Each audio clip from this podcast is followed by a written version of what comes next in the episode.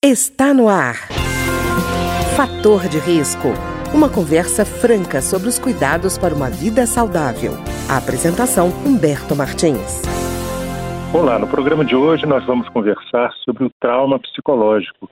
E para conversar conosco sobre esse tema está aqui a psicóloga Marta Vieira, que é psicóloga clínica do Departamento Médico da Câmara dos Deputados. Ô Marta, tudo bem? Tudo bom, Humberto. Marta, primeira coisa que vem na cabeça é a decisão de a definição de um trauma, né? Uhum. A gente vem logo daquela questão física, que é um trauma, uma pancada, um machucado mais sério e que fica visível, né? Mas o trauma psicológico nem sempre é perceptível por quem está em volta, né? Para quem não está com trauma, né? Exatamente. Aliás, essa palavra, né, a gente tem, é meio tá, usada de forma muito livre, né? Ah, tem trauma disso, trauma de, é. de, de, chuva, trauma de, né, de qualquer coisa que a gente não goste, né? É, então, até assim, para exagerar, né? É, até para exagerar, para dizer que a pessoa ah, é tão exagerada, é um, tem um trauma. É, e assim, de uma certa maneira, todo mundo tem pequenos traumas, né? Porque a vida traz pequenos traumas, né? Mas quando a gente está falando de trauma psicológico, assim, que a gente está falando mais de um dano, né, de uma, de uma coisa que exige tratamento, a gente está se referindo a uma, uma ruptura mesmo, né? O, a experiência traumática é uma experiência geralmente, geralmente não, que sempre causa é, alarme, né, sentido de perigo para a própria integridade física ou para a integridade psicológica e que excede muito a capacidade que a gente tem de lidar com aquela experiência e de integrar aquela experiência. Então, a experiência traumática ela não pode ser assimilada. A, a lembrança traumática ela fica como um bloco que não pode ser assimilado ao restante da narrativa autobiográfica da pessoa, né? Então, nesse sentido, a gente pode fazer o paralelo com o trauma físico, porque uma perna quebrada, ela não está funcional, né? Ela não está inteira. E o trauma deixa dano, né? Então, a pessoa que tem um trauma mais severo, ela não está inteira. Tem funções psicológicas, isso deixa marcas cerebrais e ela não está com funcionamento pleno. É, houve uma ruptura de alguma coisa, foi uma experiência que houve uma ruptura é, psicológica, né? E depois ela vai tentar lidar com aquilo, né? De, de e aí são as, as, as, consequências do trauma. E Marta, é, essa memória traumática, ela é diferente da memória comum? Ela é diferente. As memórias comuns, elas são fluidas. Elas passaram por uma instância de narrativa, em que a gente assimila aquela experiência ao restante da nossa vida ela tem uma qualidade de ser sempre assim a própria narração daquela experiência modifica um pouquinho a experiência ela tem menos detalhe é, então, se eu perguntar para você assim, ah, que, que roupa você usou no dia 3 de setembro de 1910? Você não sabe, mas você perguntar que roupa que, roupa que está usando no dia daquele acidente, aí você lembra. Então, uhum. a, a, memória traumática, ela é muito mais precisa até. Só que ela não, ela não tem uma narrativa, então ela fica muito na forma de imagens, de sensações físicas, de medo, ela fica com fragmentos. E esses fragmentos que não foram assimilados, eles fazem muita intrusão, né? Então, na, naquele, naquele transtorno de estresse pós-traumático, você vai ter pesadelos com a experiência traumática. Para evitar essa invasão, às vezes existe uma, um entorpecimento emocional. É, tem várias Marta, consequências. Uhum. E até eh, imagino que a pessoa possa acabar buscando no abuso de álcool e droga, por exemplo, um mecanismo de fuga, ou pelo menos ah, de, de acalmar esse problema, né? Sim, às vezes o abuso de álcool e de drogas tem ligação mesmo com trauma, uma tentativa de sedar, né, de evitar que aquelas lembranças, porque a lembrança traumática ela tem essa característica de que ela é intrusiva, né? A gente ouve as histórias lá dos veteranos do Vietnã que escutam um barulho, uma granada que está explodindo, às vezes uma pessoa que sofreu um trauma, uma, uma, pequena coisa provoca uma grande reação, porque aquilo de alguma forma serve de gatilho para a lembrança traumática, e o interessante é que às vezes essa lembrança traumática nem está consciente. Às vezes é. existe esse processo de amnésia do trauma, né? Mas, Mas aparece entanto, o gatilho mostra que ele está lá, né?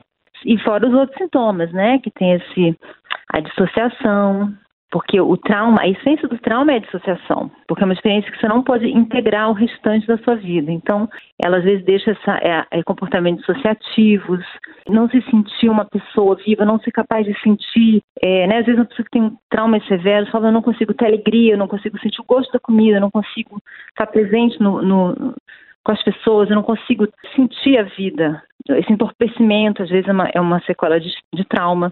Isolamento social, às vezes, depressão, angústia, né? Pesadelos são muito comuns. sente uma como se fosse uma culpa em, na, em sentir o prazer, o prazer passa a ser uma coisa culpada. Não, é nenhuma não? culpa. Isso é uma, isso é uma, é uma ah. defesa que veio com trauma. Então, vamos lá, uma criança que sofre muitos abusos, né? Ela é totalmente dependente do seu abusador, né? Ela precisa do abusador, às vezes, para sobreviver, porque às vezes o abusador é, geralmente é da família, né? Então, como que ela uhum. vai sobreviver? A, tudo, a maior é, missão do cérebro, é, da mente, é ajudar a gente a sobreviver. A única maneira é dissociar. Então, é, ela começa desde cedo a dissociar para poder atravessar os abusos.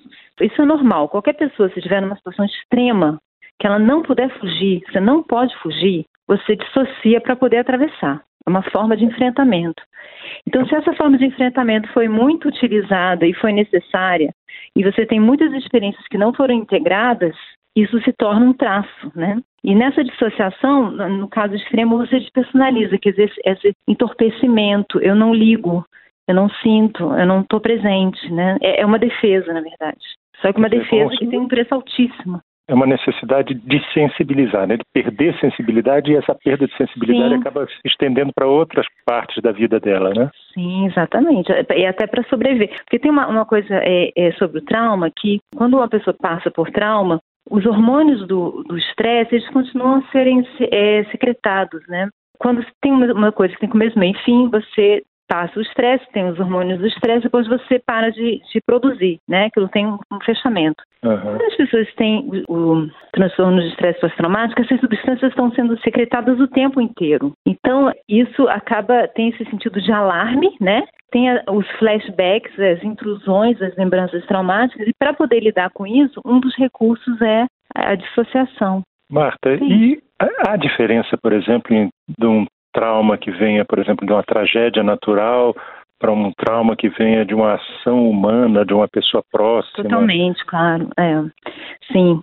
É, é, os estudos mostram que é muito mais fácil se recuperar de um trauma causado por um evento da natureza ou por alguma coisa impessoal do que o trauma causado por outro ser humano, né? Pela maldade, de uma forma para causar dor, né? Então é muito mais fácil você sobreviver a uma enchente, a um incêndio, alguma coisa assim, do que você sobreviver, por exemplo, a um holocausto, em que você é uhum. é submetido à, à tortura por, outro, por, por, outros seres humanos. E a gente entende isso, né? Porque a necessidade de conexão, de, de acreditar na, na, bondade do ser humano, de, de poder conectar socialmente, né? Então, o trauma sempre mexe um pouco com isso, sabe?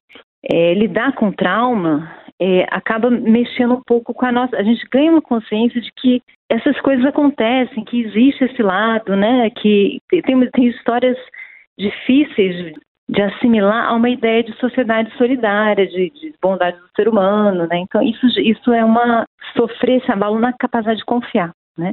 E é outra característica de crianças que sofreram muito abuso, elas têm uma dificuldade muito grande de confiar com intimidade, né? Porque teve uhum. essa o desenvolvimento dessas funções foi abalado na infância.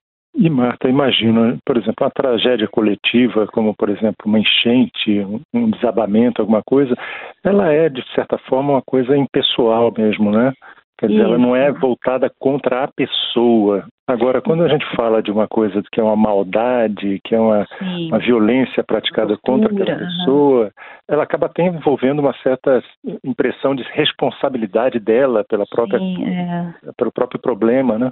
É, às vezes, porque uma das coisas do trauma é que a, a, experiência traumática ela sempre envolve a perda do controle, do locus de controle, né? Isso desde um acidente que você sentiu que você perdeu o controle, até um abuso, por exemplo, um estupro, um abuso é, de violência a pessoa vítima de, de, trauma, ela teve uma experiência em que ela perdeu, ela não tinha como se defender, ela perdeu o controle. Então, às vezes, é, se diz que até a, a, existem duas coisas aí que são diferentes. Uma é a vítima tentar acreditar que de alguma maneira ela tem culpa. Isso tem um lado doloroso, mas às vezes pode ser ela tentando ter algum controle.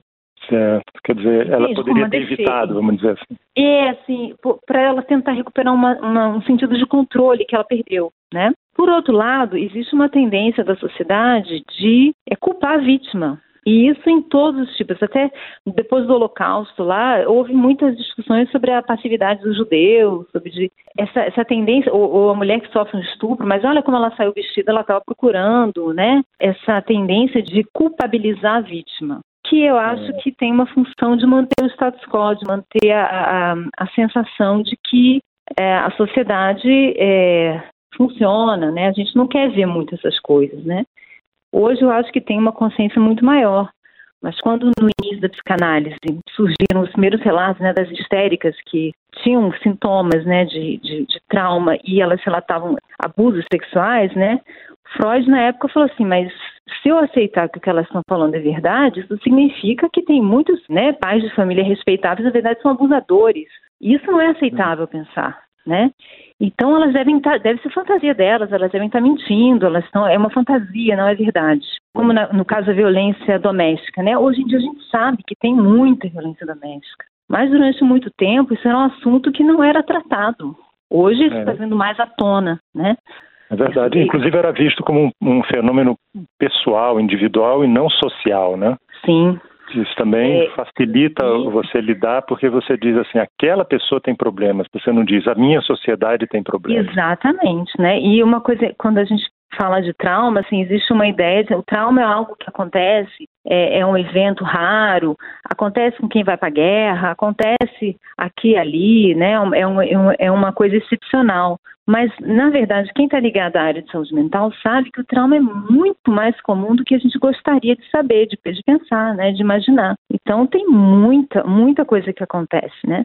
Teve uma pesquisa extensa americana, eu não sei se existe um estudo desse no Brasil, que analisava isso, né? Violência doméstica, abuso sexual na infância. Tinha vários, um questionário sobre várias coisas, assim, já viu sua mãe ser agredida? Várias eh, questões, né, sobre violência e sobre trauma. E os resultados foram, assim, muito assustadores, né?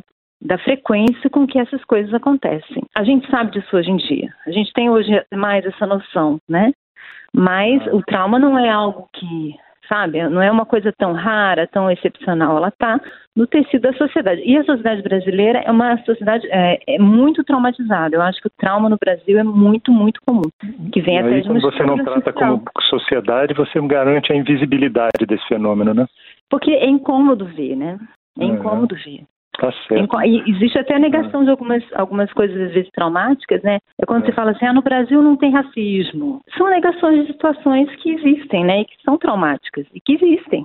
Então, existe sempre esse esforço, assim, de, de tampar, né? De, de ocultar é, as fontes de trauma, né? E no Brasil tem muito, muitas é, questões sociais, tem muita violência é. doméstica, muita violência contra a mulher, contra a criança. Muita, é... Os homens sofrem muita violência também, tem muita violência entre homens, mas muitas famílias isso... desestruturadas. Uhum. Uhum. Marta, mas foi até por isso que eu comecei por essa, eh, pelo conceito do trauma, fazendo essa diferença entre o trauma físico e o trauma psicológico. O trauma físico as pessoas veem, né? Você vê uma pessoa, você deu um exemplo de uma uhum. perna quebrada, você vê uma pessoa com a perna quebrada, mas você não vê uma pessoa com a área psicológica dela quebrada. Né? Sim, embora, assim, na verdade, a gente não vê, é verdade. Mas o trauma deixa marcas no cérebro, tem funcionamento alterado e muitas vezes quadros que vão acontecer na idade adulta, quer dizer, uma depressão, é uma obesidade mórbida, é uma ansiedade, às vezes quadros que aparecem, ou até um distúrbio de personalidade, coisas assim que aparecem, que são tratadas esses sintomas, às vezes, embaixo tem trauma. E é importante a gente lembrar da questão do desenvolvimento, né?